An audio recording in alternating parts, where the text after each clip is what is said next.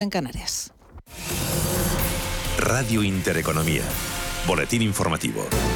Buenos días. Como es habitual, el año comienza con malos datos de empleo. Enero termina con 200.000 afiliados menos y 17.173 personas más en las listas del paro. Manuel Velázquez, buenos días. Buenos días. Recorte de afiliación, dicen, sin embargo, desde el Ministerio de Seguridad Social, que es eh, el menor en cuatro años. Desde el departamento que dirige José Luis Escriba, prefieren además eh, poner el acento en el dato desestacionalizado, que muestra una ganancia de cotizantes en enero de casi 72.000 trabajadores. Esta forma, el número medio de cotizantes desestacionalizados se sitúa al borde de los 20 millones de afiliados. Eso supone 430.000 más que la cifra de ocupados en febrero de 2020, el mes previo al estallido de la pandemia. Gracias a Manuel Datos de paro que ha analizado nuestros micrófonos Valentín Bote, director de Roster Research. Enero es un mes que estacionalmente es muy malo, entonces esperábamos un aumento del paro y un descenso de la afiliación. Eh, hemos tenido ambos comportamientos de acuerdo a lo previsto. La afiliación, pues con ese descenso de casi 198.000 afiliados, pues ha estado en línea con lo que podríamos esperar en un mes de enero. Y, con ese descenso tan importante, por supuesto, pues hemos tenido eh, caídas en prácticamente todos los sectores de actividad desde el Gobierno destacan, entre tanto, que el dato de ocupados supera a los que había antes de la pandemia. Nadia Calviño es la vicepresidenta primera y ministra de Asuntos Económicos. Con 20 millones de ocupados, más de 20 millones de ocupados y una tasa de paro del 13,3%, hemos recuperado cifras que no se veían en nuestro país desde antes de la crisis financiera que se inició en 2008.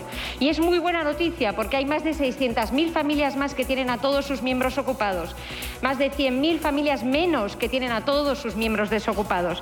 Declaraciones de Calviño en la primera sesión de control al Gobierno tras el parón por las vacaciones de Navidad, en la que la vicepresidenta primera del Ejecutivo, a preguntas del portavoz de Ciudadanos, ha pedido a la Cámara que mañana apoye mayoritariamente la reforma laboral por responsabilidad, yo esperaría un apoyo unánime de este Parlamento a la reforma laboral. Cuento con que esta responsabilidad prime mañana cuando tengan sus señorías que votar, porque esta reforma laboral es la que España necesita, es buena para nuestro país y nos va a permitir apoyar una recuperación económica fuerte, sostenida y sobre todo una recuperación justa. Muchas gracias. Una reforma laboral, ha dicho por su parte el secretario general del PP, Teodoro García Gea, que es mala para el empleo. Esta reforma, además, está pensada, señora Díaz, para salvar su empleo, no el trabajo de miles de personas en el campo, en el sector del motor.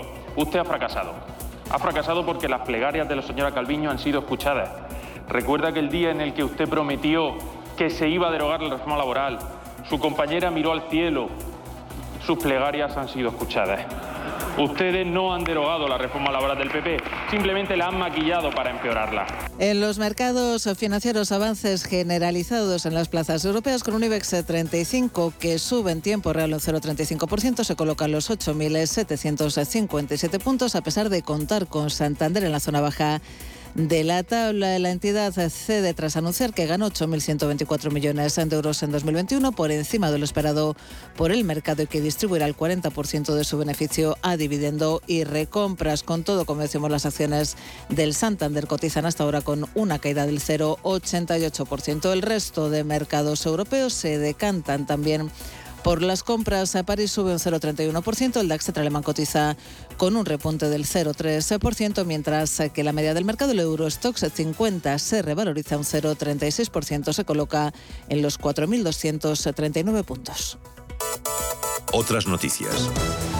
España recibió el pasado año más de 31 millones de turistas internacionales, un 64,4% más que el año anterior, pero todavía 52 millones por debajo de las cifras prepandemia. Según datos de estadística, el gasto que dejaron estos turistas sumó más de 34.800 millones de euros, un 76% más que en 2020, pero eso es poco más de un tercio de lo gastado en 2019. Francia, Alemania y Reino Unido han sido nuestros principales clientes. Se recuperan todos los mercados excepto el ruso que desciende. Baleares arrebata Cataluña. El primer puesto como destino Canarias pasa del segundo al tercero. Continúan escuchando Radio Intereconomía, se quedan ya con Capital. La información volverá dentro de una hora.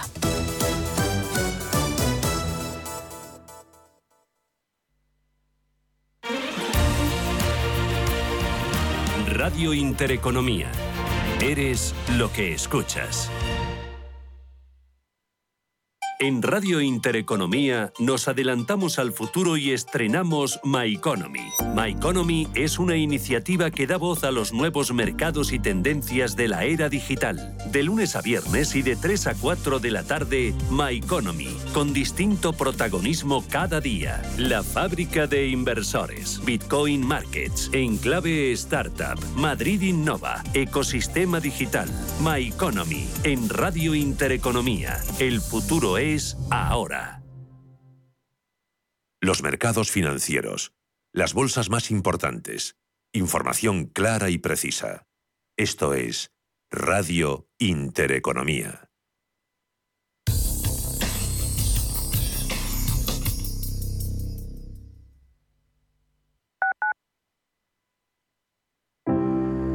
Si necesitas información o ayuda para el cuidado de una persona mayor en el domicilio, confía en la Fundación Atilano Sánchez Sánchez. Llevan más de 10 años ocupándose del cuidado y acompañamiento de las personas mayores, desde el simple alquiler de una cama articulada hasta la búsqueda de un cuidador. Infórmate en la Fundación Atilano Sánchez Sánchez.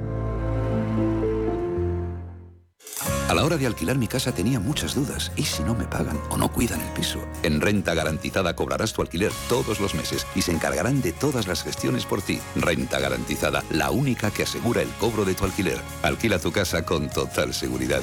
Infórmate en el 910 1095 o en rentagarantizada.es. Un hogar en orden con las rutinas organizadas aumenta nuestro bienestar y nos proporciona paz interior. Pautas de orden, decoración, cocina, muebles, aromas, limpieza, salud. Todo el mundo del hogar tiene cabida en la mañana de los sábados en Radio Intereconomía, en Casa con María. Los sábados de 10 a 11 de la mañana con María Leániz.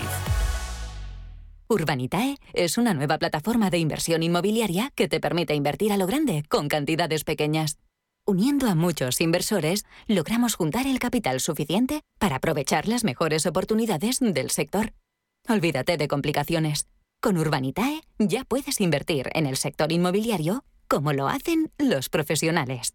Disfruta de una de las mejores terrazas de Madrid en Restaurante Al Paseo, totalmente renovada y climatizada. En Restaurante Al Paseo tendrás la mejor experiencia gastronómica. Cocina de mercado con productos de temporada seleccionados a diario. Reservas en el 91 457 6103 o en restaurantealpaseo.com. Te esperamos.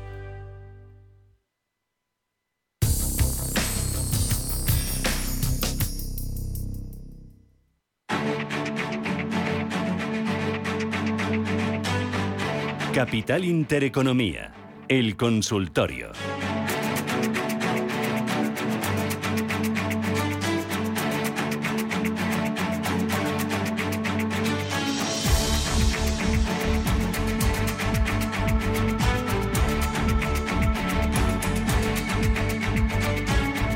Bueno, vamos con los oyentes, que ya tengo una larga lista. Teresa, ¿qué tal? Buenos días. O Maite. ¿Era Maite? Maite, buenos días. Hola, buenos días. Maite, Teresa, ¿no? Lo, mismo, ¿no? Sí, los, dos, los dos van bien. Muy bien, dígame. Gracias. Sí, mire, quería preguntar eh, por unos valores en los que estoy en pérdida. Entonces, si me recomendaría el señor Méndez vender y entrar en otra serie o aguantar. Entonces, si, si, fuera a entrar en otra serie, si por ejemplo Lululemon, que recomendó la semana pasada, si todavía lo ve bien o si ya ha subido demasiado y es mejor ir a otra. ¿Vale? Eh, los valores en los que estoy en pérdidas eh, son Celnex, que pierdo un 24%, Colonial, que pierdo un 9%, y luego Salesforce, que pierdo un 24%, y Peabody, que pierdo un 12%. Esos cuatro, a ver cómo los ves, si aguanto o me salgo de alguno para entrar en Lululemon o en otro. Muchas gracias. Muy bien, gracias, muy amable. ¿Qué le decimos? Bueno, hay un poco de todo. Eh, Vamos a ver, en el caso de... Mm, voy a empezar por, por, detrás. En el caso de Peabody, que al final esto es carbón térmico y va muy racio con el gas. A mí me gustó mucho el movimiento de los dos últimos días, sobre todo ayer. Ha vuelto a retomar 12. No me extrañaría que volviera a testear 13 figura, casi 14, que es donde tiene la resistencia de comienzos de año. Es previsible que el precio del gas siga tensionado y esta serie se beneficia de ese movimiento. Por la parte de abajo hay que seguir vigilando la zona de 990-10, que es la zona de control, de soporte. Pero yo, de momento, la mantendría dentro de que sabemos que es una serie muy agresiva y muy volátil. El caso es el Salesforce, que como, como todas las series del Nasdaq ha sido muy golpeada, a mí la compañía sí me gusta y la tendencia alcista que viene marcando de largo plazo desde 2016, pues me invita, invita al optimismo. Clara zona de soporte en 208, estamos en 232, con lo cual hemos remontado un 10%, probablemente pueda tapar el hueco a 245 y yo, aunque vaya perdiendo, la mantendría porque tengo confianza en que el Nasdaq en general va a volver a, brillar y aquí hay terreno y campo para ganar. En el caso de Celnex, pues bueno, un 24% de caída. Yo le he entendido eso, sí, ¿no? Sí, sí, pero es que hay muchas series que han caído en torno a un 40 o un 50. Para que te hagas una idea, un ejemplo es Netflix, que publicó resultados, se fue de 500 a 350, eso es un 30 eh, y ya están 450, 460. O sea, pero, pero hay muchas más. O sea, te podría Square, que ha caído, o AMD, que ha caído un 40 y ya ha recuperado prácticamente un, un 25 con la subida de hoy desde los mínimos. Por lo tanto, bueno, eh, el mercado está muy volátil. La volatilidad, hemos tenido una volatilidad que ha llegado a, a 40, Susana, y ya está en 23, con lo cual ha mejorado. Celnex, a mí me ha dejado un poco frío. Aquí yo sí que a lo mejor cambiaría eh, y optaría a lo mejor por, por, por cerrar la posición. Eh, bueno, es una serie que me ha gustado, pero que está en momentos, incluso dentro de España, pues compañías como Amadeus, Barcelor, creo que pueden tener mejor performance. Lululemon, bueno, es que es mi compañía, una de mis compañías favoritas, tanto por proyección de beneficios, por beneficio por acción, la proyección, venta, revenue, lo tiene todo. Ese, el mejor, o sea, los mejores números a nivel fundamental en retail deportivo son de Lululemon. ¿Qué ocurre? Que Calvin McDonald, el CEO, que es un, la verdad es un tío extraordinario, eh, con, una, con una carrera detrás súper brillante en Sephora, eh, comentaba en el mes de enero, eh, justo 15 o 20 días después de dar resultados que les estaba haciendo daño a Omicron, emitieron un profit warning y ahí la compañía se resintió fuerte. Pero estuvieron en la banda baja del guidance, tampoco eran ningún desastre los resultados. Mi sensación es que cuando lleguen los resultados en marzo, en marzo van a ser muchísimo mejor de lo que han comentado en el Profit Warning y eso va a catapultar a la acción de nuevo arriba. De 4,85 bajó a 2,96, ahora remontado en torno a un 13%, estamos en 345, cerró ayer, lleva tres sesiones consecutivas muy buenas, yo la recomendaba la semana pasada, niveles de 300, 310, eh, a mí me da la sensación que todavía hay mucho campo. O sea, eh, es una serie que creo que tenemos que tener en cartera. Más series, me encanta Builders First Source, que siempre hablo de ella. Eh, construcción residencial, vivienda, madera, etcétera, tiene materiales estructurales, hace muchas cosas. BDLR y Lulu son los dos tickers, que luego me dicen que no, que no digo los tickers. Esas dos compañías ahora mismo son, son dos de mis favoritas. Y ya termino, no me riñas, Metaverso, Meta Platform, creo que hay que estar en Facebook. Eh, y que van a construir una cosa sobre la que se va a crear mucha expectativa. Luego ya veremos si es buena o mala. Eh, voy ahora con Ricardo. Buenos días. Hola, buenos días. Dígame, Ricardo. Eh, vamos a ver, eh, Miguel, te pregunto por tres sectores. Sector energía, que con la transición energética mm, no parece que está teniendo buen desempeño. Entonces, a ver cuál es tu opinión este año.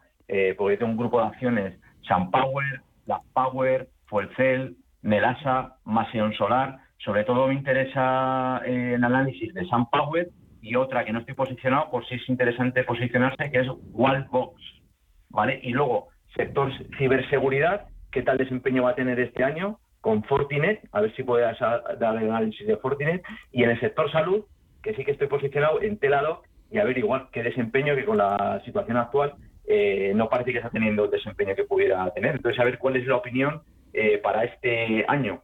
Eh, energía, SunPower sobre todo y Wallbox, ciberseguridad, Fortinet y salud muy bien, pues gracias, muy amable. Hasta otra. Bueno, vamos a ver. Aquí ya me gusta porque hay nivel. Eh, sector energía.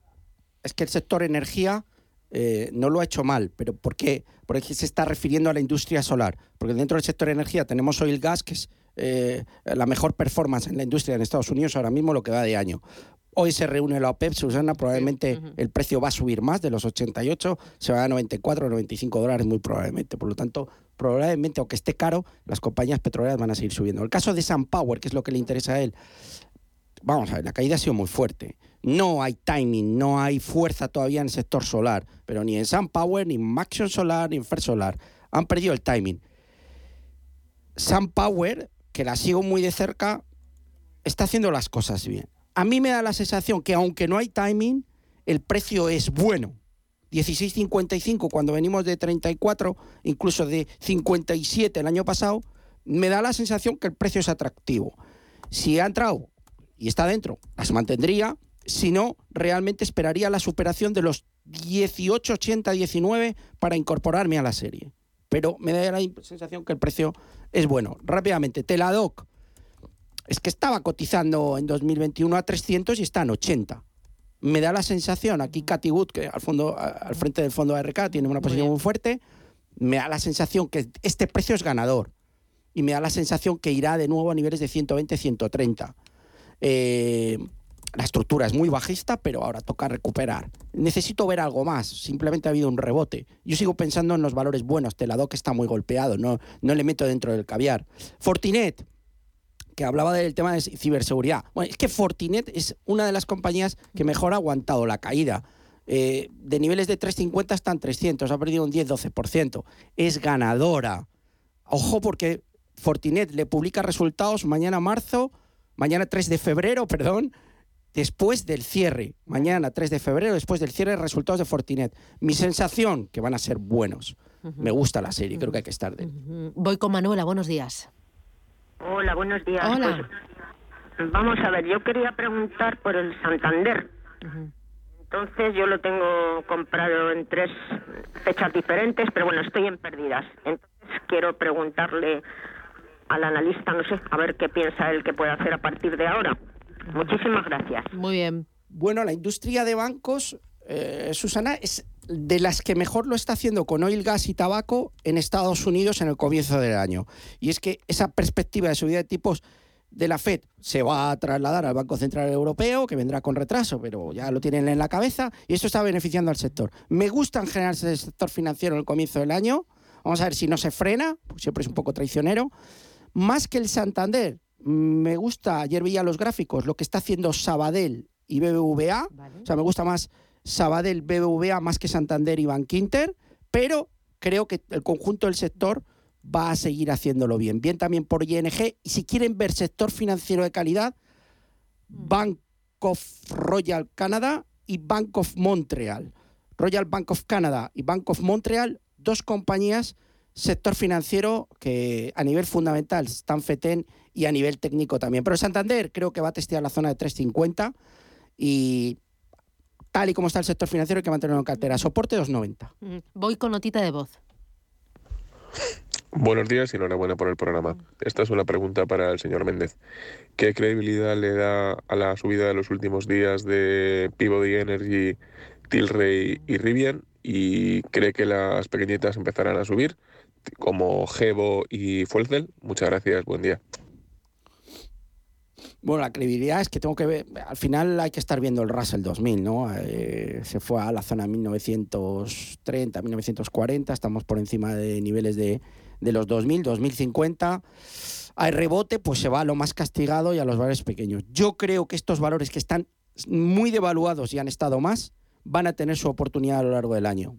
Eh, credibilidad se va viendo día a día, yo no voy a hacer aquí adivino me da la sensación que están muy baratos y que he recorrido por, por delante en todas las que ha nombrado. O sea, Peabody es la que más me gusta porque creo que tiene el timing de corto. Tilray está muy muerta, necesito ver algo más que en el cannabis. Eh, pero en líneas generales, eh, Rivian ha caído mucho. Eh, recordemos que es el, el, tema del coche eléctrico que sacó Amazon, que ha caído de 180 a niveles de 50, ahora estamos en 70. Bueno, para el que tenga corazón, pues hay que entrar cuando está la cosa abajo, ¿no? Y, hay buenos precios y buenas oportunidades. Muy bien. Voy con la última notita de audio. Muy buenos días. Me gustaría, por favor, su análisis sobre dos compañías. La compañía acidulantes Sinrise, la química holandesa IMCD Y también agradecería que me indicara si es un buen punto de entrada para la compañía Adobe System. Eh, agradecería mucho si me recomendara tres o cuatro valores, eh, puesto que confío mucho en sus opiniones. Muchísimas gracias, un saludo y buen día. Muy bien. ¿Qué dices? Muy rápido. Adobe Systems, una compra de libro. O sea, estructura técnica a largo plazo, lo tengo clarísimo. Ha bajado a niveles de 500, hay que comprar sí o sí. Esto es una maravilla de compañía. Los fundamentales son buenos, hay que tenerla en cartera. Eh, Sinrise, otra de las compañías que más me gusta del DAX. Es verdad que ha caído fuerte, 130, 106. Creo en los acidulantes de sabor. Mírese además de Sinrise Givaudan en Suiza, que ya saben que me gusta mucho también, pero en este precio creo que es, creo que es compra. debería superar niveles de 111 para tener una compra más clara, pero creo que se puede estar en la serie. Y MCD, otra compañía que sigo mucho, la química, me encanta, estructura técnica alcista de largo plazo, la corrección de 210 a 150 hay que aprovecharla, estamos en 156 y daría una clara señal de entrada si supera 160 euros. Tres series magníficas y enhorabuena al oyente porque me encanta que empiecen a haber series con tendencias alcistas, aprovechar las correcciones para incorporarse al movimiento. Muy bien. Tres perlitas, dime tres valores que digas, bueno, mm, me gusta. Las he dicho ya, Lululemon, Builders First Source y vamos a apostar por, por Facebook este año dentro de lo grande y creo que se puede estar en esas sin ningún problema. Vaya. Miguel Méndez, analista independiente, un placer. Cuídate mucho y hasta la semana que viene. Un placer, Susana. chao.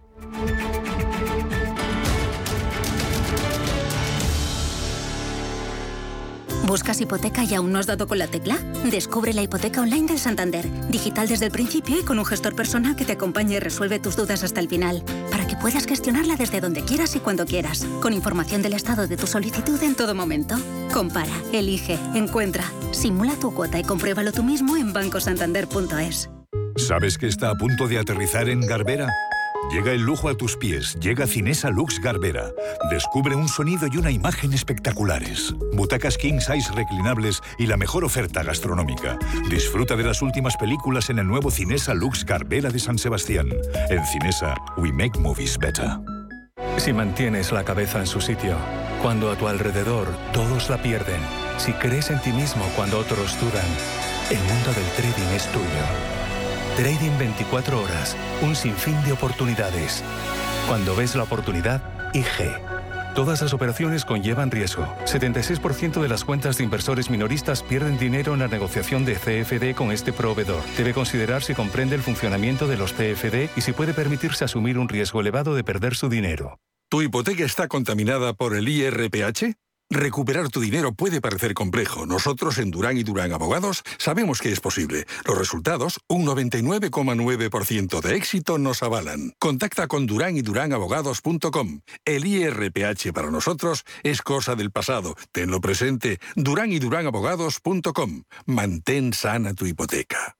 Porque el futuro ya está aquí. Porque la inversión necesita transparencia. Porque existe un ecosistema digital. Porque las criptomonedas ya conviven con el dinero tradicional. Por esto y por mucho más, Radio Intereconomía ha creado la serie de programas My Economy. De lunes a viernes a las 3 de la tarde. Damos voz a los nuevos mercados y tendencias de la era digital.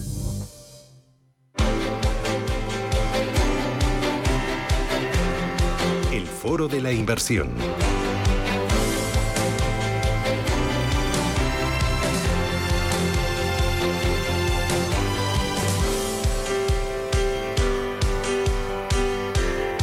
El ahorrador español es conservador, es conservador pero busca rentabilidad en un entorno de bajos tipos de interés y en un entorno donde parece que esos bajos tipos de interés y esa inflación nos está empujando hacia el riesgo, hacia la renta variable. Hoy vamos a hablarles de carteras conservadoras y de carteras conservadoras rentables. ¿Con quién? Con Asier Uribe Echevarría, que es CEO de Finambés. Asier, ¿qué tal? Buenos días, bienvenido. Hola, ¿qué tal? Buenos días. Oye, eh, enhorabuena, porque en 2021 eh, conseguisteis la cartera conservadora más rentable en España. Cuéntame, eh, ¿cómo es esa cartera? Sí, pues sí, muchas gracias. La cartera conservadora más rentable de España y el plan de pensiones de renta fija mixta también más rentable de España con categoría 5 estrellas Morningstar. Por tanto, tanto en planes de pensiones como en carteras de fondos de inversión pues eh, somos los más fuimos los más rentables de España en 2022, efectivamente. Eh, la cartera, ¿cómo es? Pues mira, nosotros la cartera que, tenemos en, es una cartera que tiene, como todo lo que hacemos en Finambest, eh, está basado en, diversificación global y en selección de producto eh, de primera categoría, estos de gestoras de gestoras líderes mundiales, y en bajos costes. Entonces, eh, lo que buscan nuestros clientes sobre todo es pues un producto que sea fácil de entender, que sea sencillo de contratar, pero que además evidentemente esté bien construido y, que, como te digo, esté construido pues, con, estos mimbres, ¿no? Muy bajos costes, grandes gestoras y buena diversificación. Entonces, ¿Cómo, está, ¿Cómo es esta cartera que, comentamos, que le llamamos la cartera Grey, que es la cartera, la, segunda cartera más conservadora que tenemos? Pues mira, tiene un 29% en renta variable y un 71% en renta fija. Un, eh, vuelvo a decir, un 29% en renta variable y un 71% en renta fija. La parte de renta variable tiene un 22% de total de la cartera en mercados desarrollados y tiene una pequeña parte, un 7% en mercados emergentes. Y luego, en lo que es en la parte de, cartera, en la parte de renta fija, la, construcción es una construcción bastante, bastante diversificada, precisamente para combinar activos que te protejan de la inflación, que den seguridad y que den algo de rentabilidad. Combinar estas tres cosas que son eh, luchar contra la inflación, que te den seguridad, pero que al mismo tiempo te den rentabilidad, es donde precisamente está eh, pues la, clave del asunto. ¿no? Pero eh, esas carteras, ¿cuánto tienen de renta fija? ¿Cuánto tienen de renta variable? ¿Qué tipo de vehículos son? ¿De qué gestoras? ¿Qué han aportado? ¿Diversificación geográfica también? ¿Te fijas en estilos? ¿Es lo mismo para un patrimonio de un millón de euros que para un patrimonio de 50.000 euros? Sí, las carteras son las mismas para todo el mundo, porque al final una cartera está bien construida o está mal construida. Da igual que tengas 5.000 euros que que tengas 2 millones de euros. Por tanto, esa, esa diferencia de que tengan quien que un cliente que tenga 10.000 euros una cartera de un tipo y un cliente que, tenga 5 millones de euros que tenga otra cartera de otro tipo, no, no debiera tener sentido. Una cartera está bien construida de acuerdo al perfil, como muchas veces hemos hablado. Si tú eres un perfil conservador, te mereces o, necesitas una tipología de cartera que esté lo mejor construida posible y no por tener 5 millones tu cartera tiene que ser diferente a la que tenga eh, 5.000 euros. Nuestro cliente medio tiene casi 50.000 euros, pues tenemos clientes desde 3.000 euros, que es lo mínimo, hasta clientes de varios millones. Y en eh, la cartera es exactamente la misma porque no puede ser de otra manera. Eh, en lo que respecta a diversificación, sí, la diversificación, como tú bien comentabas, es de renta fija, renta variable, también es geográfica, también, como te decía, estamos en renta en, tanto en países emergentes como en, países desarrollados, tanto en, corto plazo como largo plazo, que es eh, la famosa, la famosa aspecto de la duración. Y hay dos temas que son claves para, para uno, para conseguir rentabilidad, que es que estábamos invertidos en renta fija china, que el año pasado dio una estupenda rentabilidad, y hay una segunda parte que es muy importante, que son es la inversión tanto en bonos ligados a inflación como en inmobiliario cotizado, que ambos son grandes defensores, grandes eh, escudos contra la inflación. Por tanto, los bonos ligados a inflación y el inmobiliario cotizado, eh, que, porque el inmobiliario, como todos sabemos, está indexado los contratos de las empresas inmobiliarias están indexadas en la inflación y por lo tanto se defienden muy bien contra la inflación, contra la inflación, esas dos partes son las que han permitido, pues insisto, pelear contra la inflación de manera exitosa y conseguir buena rentabilidad. Eh, ¿Son carteras que siempre están 100% invertidas? Bueno, sí, por supuesto. El dinero que nos dan los clientes nos lo dan de acuerdo a su perfil y nos dicen, oye, este es el dinero que yo quiero para que me consigas una rentabilidad dada. Eh, la, famosa historia, de, y es una buena es una pregunta interesante, la famosa historia de tener una parte muy importante de lo que te dan tus clientes en, liquidez, pues para eso nosotros le decimos al cliente, pues si lo quiere tener usted en liquidez, téngalo usted denos a nosotros lo que quiera que esté invertido. Por tanto, no creemos que una cartera tenga que estar un 30 o 40% invertida en liquidez, porque eso es como decir que yo le invierto solo el 60% de lo que tiene. Por tanto, el otro 40%, pues téngalo usted y haga lo que considere con él. Pero nosotros, nosotros tenemos un mandato de rentabilidad de nuestros clientes y a ese mandato de rentabilidad invertimos lo que nos dan. Eso es toda la inversión que nos dan, vamos. Eh, en la cartera de planes de pensiones eh, también está con esos mismos criterios, ¿no? Diversificación global, productos de primera calidad y bajos costes. Sí, efectivamente, es igual. las, carteras son están construidas con muy bajos costes. Comentabas antes, y yo creo que es interesante, que, gestoras hay por, detrás, ¿no? Pues mira, las gestoras en las que están invertidas estas carteras, pues son eh, Pictet, Vanguard, BlackRock, M&G, Pinco, Aberdeen. Son gestoras de normalmente de banca privada, pero que nosotros damos acceso a los clientes a invertir en ellas a partir de 3.000 euros. Por tanto, esa es la otra diferencia bastante importante porque es una entidad tradicional o normalmente, si tú quieres invertir en un fondo de este tipo con 10.000 euros es completamente imposible y a través de nuestras carteras eh, tienes la posibilidad de invertir en este, en este tipo de fondos. Por tanto, son fondos, de, insisto, fondos en general que suelen estar solo para los clientes de banca privada a muy bajo coste y combinados de manera que nos consigan, pues lo que hemos, conseguido, lo que hemos comentado al principio de la, de la conversación, que tengamos la, cartera eh, de inversión conservadora más rentable de España. Mm, muy bien. Eh, oye, la cartera de fondos la ha llamado eh, gris en español, ¿verdad?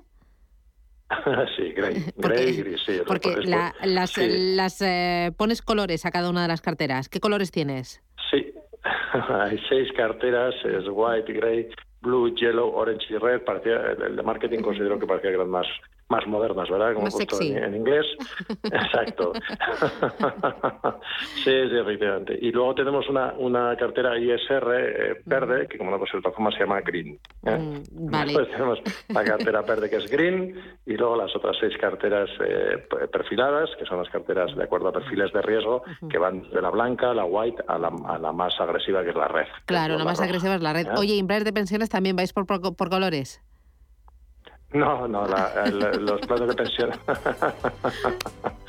no, eso, es, más tradicional. Los planes de pensión es un producto más tradicional y por tanto tienen nombres más tradicionales. Hay, hay un plan de pensiones prudente y un plan de pensiones decidido, mm. que eh, son, pues, obviamente, más mm. conservadores, más agresivos. Oye, y para esta cartera de fondos de inversión eh, conservadora, ¿qué expectativas de rentabilidad tenéis para este año? Sí, bueno, eso, es una buena, eso es una buena pregunta.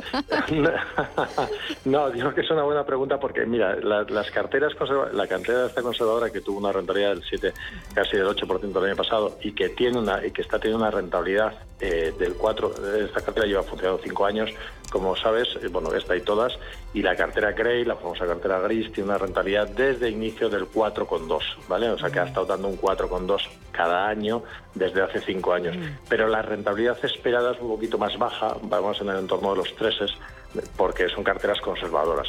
Pero sí que es verdad que si me preguntas una cosa es la rentabilidad esperada, pero la rentabilidad real que ha estado dando, ha estado dando desde hace cinco años es un 4, es un 4,2. Muy bien. Pues Asier Uribe Echevarría, Finambés, enhorabuena y a seguir trabajando eh, y a por eh, esas expectativas, a cumplirlas, a trabajar y a crear carteras sólidas y consistentes. Gracias, cuídate mucho y a por el miércoles. Un abrazo, chao, chao, adiós. Gracias, Gracias un abrazo, adiós.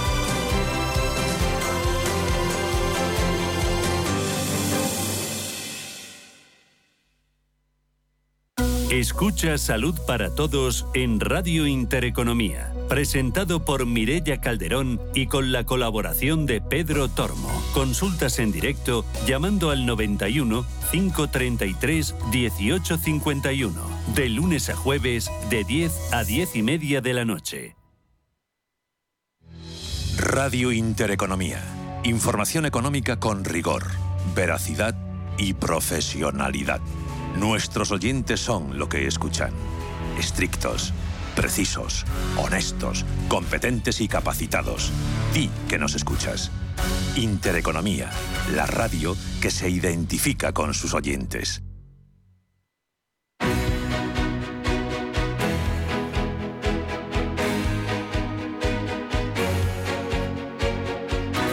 En Capital Intereconomía, Consultorio de Fondos.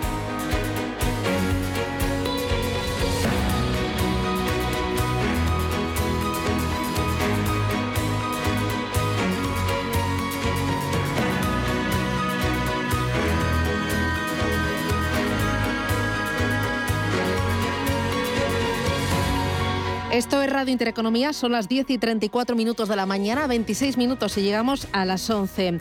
Enseguida abrimos nuestro consultorio de fondos de inversión 91 533 18 51. Hoy nos acompaña Gabriel López, CEO de Inverdif. Pero antes vamos a hablar de sostenibilidad y de eh, una, eh, a ver si lo explico bien, una asociación que se acaba de crear que se llama SpainNav y que pretende acelerar ese, ese empuje sostenible de cara a los objetivos de desarrollo sostenible. Eh, nos acompaña Juan Bernal, que es el presidente de SpainNav. Juan, ¿qué tal? Bienvenido, encantada. Buenos días, Susana, muchas gracias. Bueno, tenía muchas ganas de tenerte aquí en el estudio. Bueno, y yo de estar aquí. ¿eh?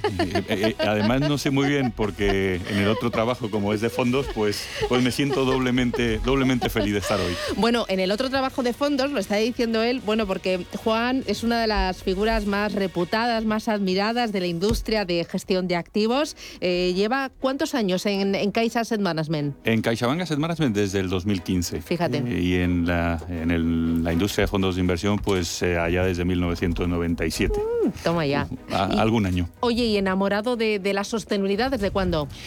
Pues eh, enamorado de sostenibilidad ya desde hace, ya desde hace unos años y, y del impacto no tanto, porque quieras que no, eh, yo siempre digo que cuando llegué a esto, si me daba la vuelta al hablar tenía una L en la espalda como en el carnet de conducir cuando lo poníamos en el, en el cristal, pero es cierto que eh, trabajando en CaixaBank y, y en un banco con un ADN tan social, pues eh, eh, este, este movimiento me sonaba, la letra me sonaba mucho y, y- y hemos sido capaces de ponerle música en, eh, en CaixaBank Asset Management. Ujú. Eh, bueno, y una música todavía más fuerte, ¿no? Porque hay que empujar, hay que dar ejemplo, hay que crear, no solo quedarse en la palabra y en, y en el predicamento, ¿no? Que, que está muy bien, pero que también hay que hacer cosas con eh, esta asociación que acabáis de crear, SpainNav, eh, ¿cuándo, cuándo, oh, acaba de... Bueno, ¿Ha sido hace un mes o algo así? Bueno, eh, eh, SpainUp eh, lleva funcionando, lleva funcionando desde, desde el 2019. Realmente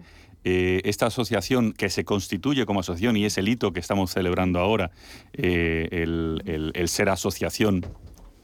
eh, realmente venimos trabajando desde el 2019, incluso antes, porque ya había eh, pioneros de la inversión de impacto en España eh, que lo habían impulsado dentro de su entorno, dentro de su ecosistema, más vinculados al venture capital, a la filantropía, eh, es cierto, pero este movimiento y, y se quiere asociar eh, y tiene su origen eh, o, o su génesis en la entrada en el Global Steering Group for Impact Investing, que es el GSG. Es un movimiento eh, generado eh, bajo la presidencia de James Cameron, eh, perdón, de Cameron en, en, eh, en, eh, en el G8, en Reino Unido, en el 2015, donde se le da forma eh, y se pide que se constituya como eh, asociación eh, a nivel mundial eh, para impulsar la inversión de impacto. Esto, el que está detrás es Sir Ronald Cohen, que es el que llaman el padre de la inversión de impacto y estuvo mucho tiempo eh, en, el, en, el, en el mundo del capital riesgo. Eh, escribió un libro y a partir de ahí, desde el 2009-2008, eh, que es donde él empieza a, bueno, pues a, comunicar esta nueva forma de capitalismo que él llama la- eh, primero la inversión de impacto y de ahí pasa a la economía de impacto. Nosotros desde España quisimos formar parte. En ese momento había 22 países. eh, conseguimos presentar nuestra candidatura y en junio del 19 fuimos admitidos por el GSG como país dentro y formar parte de- de- del GSG. Con lo cual, pues ya venimos trabajando desde el 2019. Ahora lo que hacemos es ponerlo todavía más de largo, efectivamente, porque se constituye la asociación, se amplían los miembros, se amplían los miembros hasta 28, eh, hasta 28 éramos 16. Eh, ¿Quiénes sois los principales miembros? Pues eh, me he traído la lista porque no me quiero dejar a nadie, pero, pero desde Margarita Albors, Social Nest, Íñigo Allí, Pablo Alonso, Eurocapital, Luis Berruete Creas, Nuria Calleja Impact Hub, Alberto Castilla de Iguay, Tomás Castillo de Fundación Amica, Robeco con Ana Claver, Eduardo Díaz Hoheimer, que es consejero independiente, Alberto Durán de Fundación 11, Antonio González, Fundación Anesbat, Teresa Guardán, Sorix Impact. Bueno, y así podría seguir hasta, Hasta los los 28. eh, indudablemente CaixaBank, eh, eh, a la que represento y, y de la que de la asociación el- soy, soy ahora tengo el, el- rol de presidente. Y em, a corto plazo, ¿cuáles son los objetivos, las metas que os habéis marcado?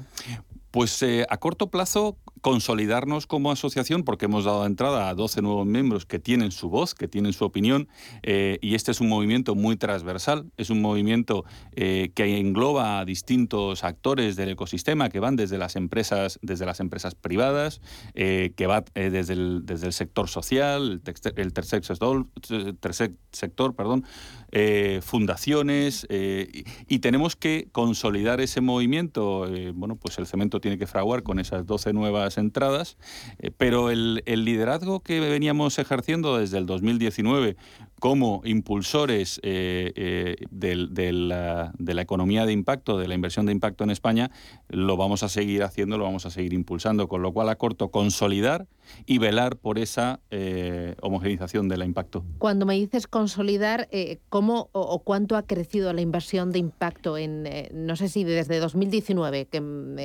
eh, montasteis vosotros SpainNav?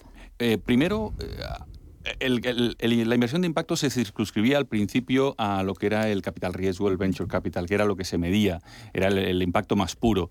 eso estamos hablando en el 2018, cuando se hizo el primer análisis para la, para la entrada en, el GSG, la solicitud de entrada en el GSG, hablábamos de 90 millones de euros. De esos 90 millones de euros, el GSG y SpainAm nos marcamos en, los primeros años, eh, hasta, hasta este 2021, eh, cuatriplicar esa cifra eh, en dos años y se consiguió. De hecho, lo primero que hicimos fue eh, medir el estudio. Yo creo que las cosas que no se miden son difíciles cuantificarlas, son difíciles hablar de ellas. Y ahí nos encontramos que, con nuestro partner eh, académico, que es ESADE, eh, con un estudio de, la oferta de, capital y de inversión de impacto en España. en el 2020 la ciframos en 2.300 millones de euros. Eso supone un 26% más que el año anterior.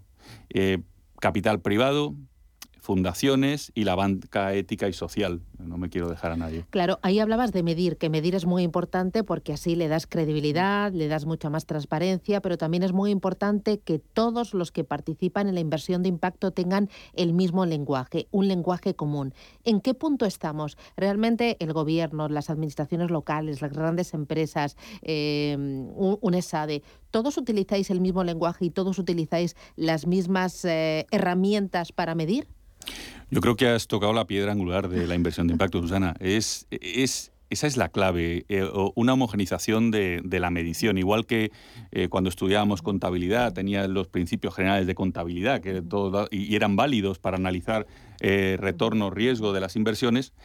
con el impacto necesitamos tener un lenguaje común y una medición común. Esa medición común está girando alrededor del Impact Management Project, que es un proyecto eh, de un profesor de la Universidad de Harvard, del profesor Serafin, eh, que tomando en base eh, también las ODS, lo que estamos haciendo y lo que están haciendo desde el GSG es impulsar esa medición estandarizada que nos lleve a poder hablar a todos el mismo lenguaje, porque indudablemente si preguntamos el impacto lo, lo podemos entender como cosas distintas, pero si la medición es la misma, llegaremos al mismo resultado. ¿Y cuándo vamos a llegar a ese mismo lenguaje?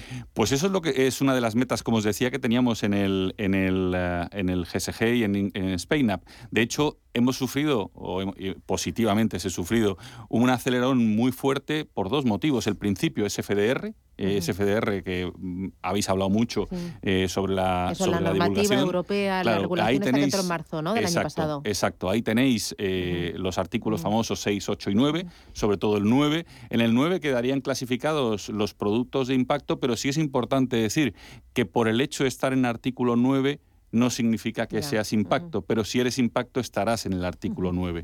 Por tanto, hemos hecho una, un avance importante con SFDR, viene taxonomía de la Unión Europea y viene el Impact Management Project que yo creo que veremos eh, en breve. Además, el año pasado lanzamos desde SpainUp el toolkit de medición eh, hacia, hacia la economía, y hacia el ecosistema, eh, que se puede adoptar y que se puede ver y, podemos tenerlo eh, accesible.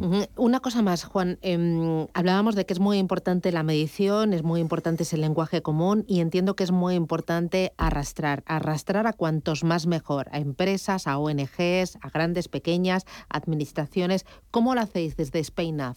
Bueno, esta entrada de 12 nuevos eh, actores en el ecosistema precisamente lo que quiere es eso, es cuanto más cuantos más podamos sumarnos y impulsar la, eh, economía de impacto, mejor, porque son eh, ellos los que tienen el talento, el conocimiento y la capacidad de tracción. Pero esto no es solo un movimiento privado, esto no es solo un movimiento de, las empresas, grandes o pequeñas, de las fundaciones, también está el sector público. Y el sector público es esencial en este movimiento. Lo hemos visto en Francia eh, con el French Impact, lo hemos visto en Portugal con Portugal Innovación Social. La alianza público-privada eh, para la economía de impacto es esencial. Y si además tenemos en cuenta lo que hemos tenido estos dos últimos años con COVID y los fondos NextGen que vamos a tener y que tenemos encima de la mesa, esa colaboración y hay herramientas dentro de la economía de impacto que pueden ser dinamizadoras y multiplicadoras del efecto en la sociedad y en el medio ambiente. Pues tenéis mucho trabajo por delante, ¿no? Bastante, pero con ilusión, Susana, que lo has dicho al principio. Pues eh, a por ello, eh, Juan Bernal desde Spain NAF, enhorabuena a seguir trabajando y a seguir difundiendo lo que es la inversión de impacto y arrastrando y contagiando. Así que enhorabuena, lo estáis haciendo muy bien. Muchas gracias y gracias por darnos voz en tu programa. Gracias, encantada. Em, Gabriel López, Inverdif, estás encantado, ¿eh? Bueno, la verdad es que hay que felicitar a la Caixa, no solo por los excelentes resultados que, que, está publicando, sino que se nota que hay un cambio importante, em, aunque el mercado eh, sí que estaba muy sensible a estos temas a principios del año eh, pasado, ¿no? que todo lo relacionado con, con la sostenibilidad, la descarbonización subió mucho y ahora, francamente, pues el sector, por ejemplo, de renovables, que es eh, de los sectores más limpios, pues, pues es, eh, ha tenido un comportamiento bastante, bastante peor que el mercado. ¿no? Ahora está barato y, y siguiendo un poquito en línea con, con todas estas inversiones tan importantes que falta hacer y que es costoso para ciertas empresas eh, reestructurarse. Eh, la verdad es que es, es, interesante ahora el sector de, renovables y un poquito en línea con todas estas inversiones. A ti los clientes te piden, oye, yo quiero fondos em, eh, con la etiqueta ESG o fondos de impacto. Bueno, es que eso de la etiqueta, como miles de otras cosas, hay que, ahora está de moda el, growth con el value, hay que ver las cosas un poquito a largo plazo, pero sí que es verdad, en ciertas, con ciertas edades, sobre todo los clientes jóvenes, sí que son muy sensibles a, estos temas, ¿no? sobre todo desde hace dos años. ¿no? Digamos que a, partir de, del COVID todo ha cambiado muchísimo. ¿no? Las eh, digamos que el salto ¿no? cualitativo de la sostenibilidad.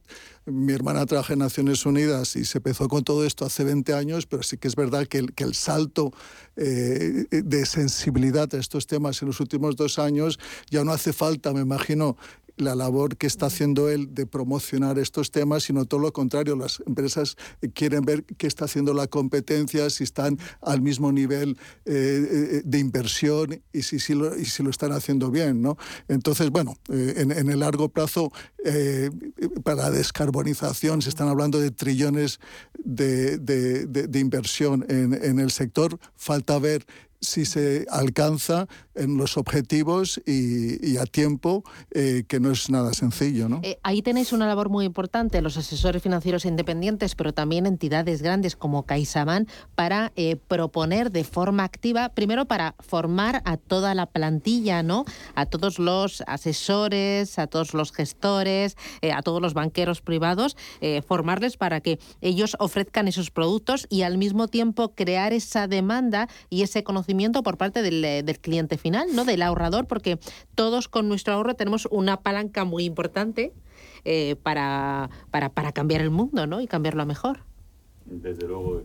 Sí vemos importante, como decías, eh, que las entidades financieras hagamos esa labor eh, que tenemos de, de, un punto de pedagogía a la hora de lanzar al mercado eh, el, mensajes como los, que, como los que estamos poniendo esta mañana encima de la mesa. Nosotros tenemos la obligación de, de, ayudar en, ese, en esa transición y en ese cambio y de tener los productos eh, y los servicios adecuados desde la gestora, en este caso de CaixaBank Asset Management, para satisfacer las necesidades del cliente. Pero el motor del cambio eh, va a ser el propio cliente. Eh, va a ser aquel que decida eh, movilizar sus inversiones en un sentido o en otro. E indudablemente nosotros tenemos que ponerlas a disposición de los clientes, tener, a, como bien decías, a los equipos formados para ser capaces de hablar ese lenguaje pero cuando eh, SFDR ha entrado y hablabais de, esa etiqueta, eso ha sido la parte eh, más de producto, pero tendremos en breve la parte de cliente, la parte de pregunta, de apetencias a, productos eh, sostenibles, ESG, como queráis llamarlos, en relativamente poco tiempo, y ahí vamos a ver el cambio en, los apetitos inversores del cliente y si de verdad hacia ese, hacia ese tipo de productos hay un movimiento de capital importante. Pero como bien decías, eh, es necesario ese, ese, ese, ese movimiento para, para poner la bola en marcha. Bueno, yo creo que, que, por ejemplo, eh, ¿qué sectores son los más sensibles en este entorno inflacionista y subida de tipos de interés? El sector energético, ¿no? Y entonces el sector energético es el que mejor comportamiento ha tenido desde principios de año y sobre todo las petroleras, ¿no? Entonces, un poquito volviendo atrás a todo este tema de sostenibilidad, ¿quién iba a pensar que una petrolera sí es sostenible, ¿no? Eh, porque hay ciertos rankings, ¿no? De acuerdo con la taxonomía que se está poniendo en marcha. Entonces sí que son empresas sostenibles porque se están preparando hacia el futuro, Exxon, British Petroleum, eh, Total, eh, y, entonces no es eh, contradictorio ahora mismo entrar e invertir en el sector energético y respetando toda esta planificación de sostenibilidad de todas estas empresas, ¿no? Bueno, te voy a dejar. Juan, ¿quieres decir algo? Mm, bueno, es ¿Rápido? sí, muy rápido. Yo creo que ahí tenemos la capacidad también desde el inversor de, de cambiar, de cambiar el comportamiento de las empresas y cada vez más se está hablando del engagement, de, la activo, de, en este caso de las gestoras, pero también de terminar siendo los clientes eh, y también la transparencia que está yendo al sistema y a, y a la economía, donde antes solo rendías cuentas a tus accionistas, pero ahora está rendiendo cuentas a la sociedad y es la sociedad la que en su consumo te va a premiar o no, como bien decías, a la hora de invertir en una compañía o en otra. Bueno, eh, te dejo, Juan, que me he comido el consultorio, me quedan unos poquitos minutitos y voy a dar paso ya a un oyente que lleva un ratito esperando. Es José Antonio, buenos días. Sí, buenos días. La verdad que ya no sabía si era el consultorio o no. Sí, es que nos hemos liado, nos eh, hemos emocionado y ya sabe usted que... Sí, sí, sí, os habéis emocionado, pero vamos, positivamente. Eh, dígame, ¿cuáles son ah, sus a ver, Mira, yo quería, para completar la parte de renta variable de mi cartera, eh, quiero entrar en algún fondo de renta variable de la zona euro. Entonces, bueno, pues mi pregunta sería a qué nivel de Eurostock 50 mm, se podía hacer esa entrada, habida cuenta la la volatilidad que hay actualmente, ¿no? A qué nivel de Eurostock 50 y si me puede sugerir algún fondo, me lo hace y si no, pues lo tendré que buscar yo. Muy bien. Así que muchas gracias. Gracias. oye, lo de buscar el timing con los fondos de inversión. Yo creo que es, eh, es eh, muy eh, nadie puede hacer un buen timing, ni siquiera los ordenadores más potentes, ni siquiera los premios Nobel. Es imposible predecir el mercado y la teoría también lo, lo, ratifica. Pero sí que es cierto que puedes un poquito afinar, ¿no? Eh, porque puedes un poquito predecir el comportamiento de la economía de los mercados pues, a tres o cuatro eh, meses.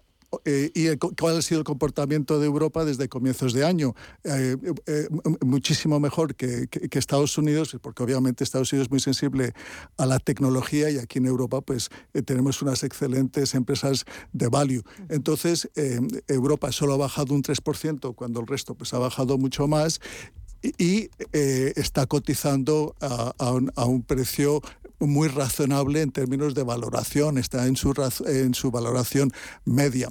Entonces, eh, me está eh, pidiendo una recomendación, pues es que es muy curioso que hay ciertos fondos que son excelentes que han bajado un 3 o un 4%. Por ejemplo, el Fundsmith, eh, que es un fondo de altísima calidad con un gestor extraordinario, ha bajado un 3 o un 4% y yo creo que no es un mal nivel para entrar.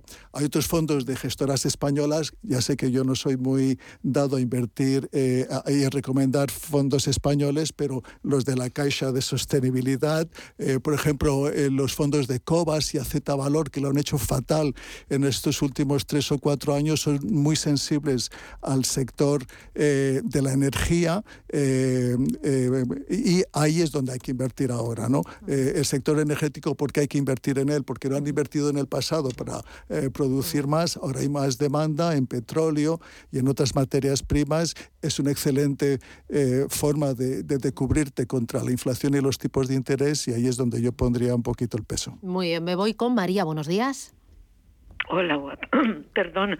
Hola, guapa. Buenos días y saludos al señor que tienes hoy ahí. Gracias. Mira, eh, le voy a comentar estos tres fondos a ver qué le parecen. Si sigo con ellos, estoy, estoy pues con pérdidas, como bien estaba ahora explicando el señor que tienes ahí.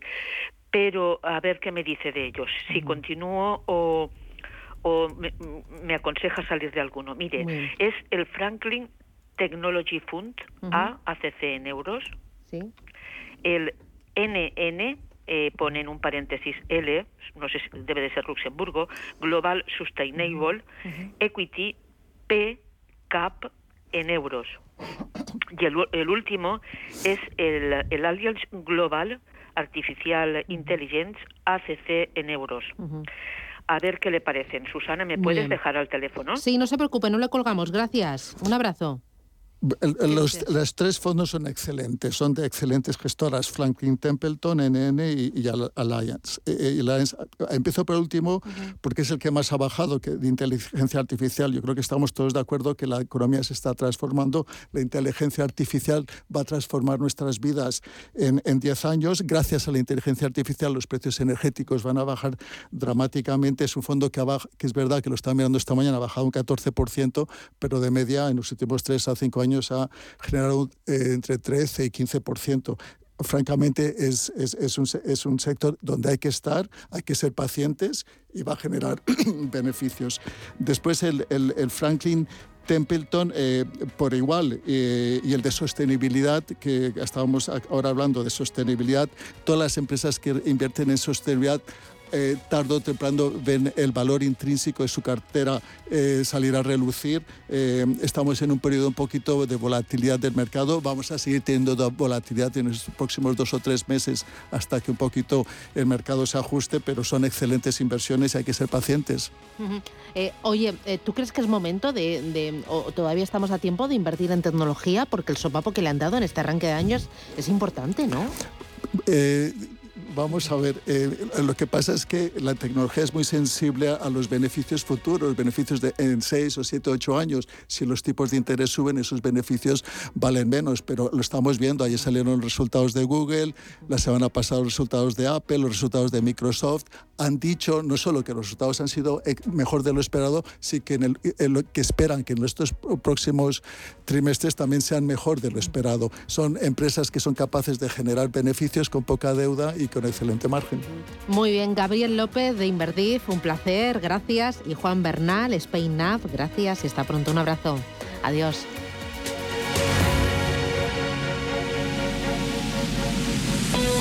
La economía en marcha, de 7 a 12 de la mañana, de lunes a viernes en Capital Intereconomía.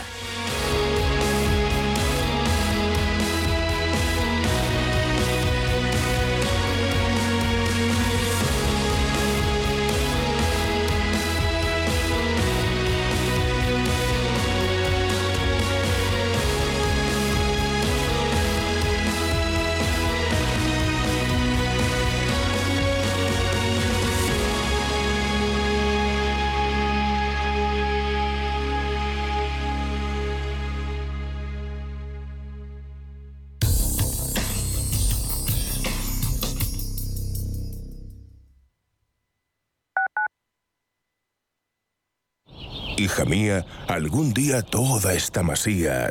Tras discutir con tus hermanos sobre si dividís la casa en cuatro o la vendéis, y después de que aparezca a reclamar su parte un primo tuyo que ni siquiera sabías que tenías, será tuya. De una herencia, quédate solo con lo bueno. El resto, déjaselo a Eritae, expertos en gestionar herencias por solo 999 euros. Eritae.es ¿Estás buscando un piso para invertir? Entra en inviertis.es. Pisos verificados con inquilino. En Inviertis, haz tu próxima inversión inmobiliaria completamente online. Inviertis, con más de 400 activos con inquilinos en toda España. Rentabilidad inmediata. Inviertis.es. Analiza, compara y oferta. Inviertis, tu inversión inmobiliaria a un clic de distancia. Nosotras en la onda. Un espacio actual con diversos temas relacionados con nosotras donde se unen el diálogo, la sensatez y la buena música. Los sábados de 12 a 12 y media de la noche. Nosotras en la onda. En Radio Intereconomía. ¿Dolores, cansancio, fatiga? Por primera vez, Silipeptan Forte Plus de Laboratorio Sanroch. Con un solo sobre al día le ofrece la acción combinada de 8 gramos de colágeno, silicio, magnesio, MSM y vitamina C. Silipeptan Forte Plus, su gran aliado para aliviar el dolor y mejorar la movilidad de sus articulaciones. De Laboratorio Sanroch, porque tú eres lo primero. Restaurante Inari Moraleja, tu japonés del Soto de la Moraleja junto al restaurante Kionansui. Comprometidos con la calidad, comprometidos con su seguridad. Reservas y pedidos en el 910 070356 o en grupoinari.es. Un restaurante del Grupo Inari.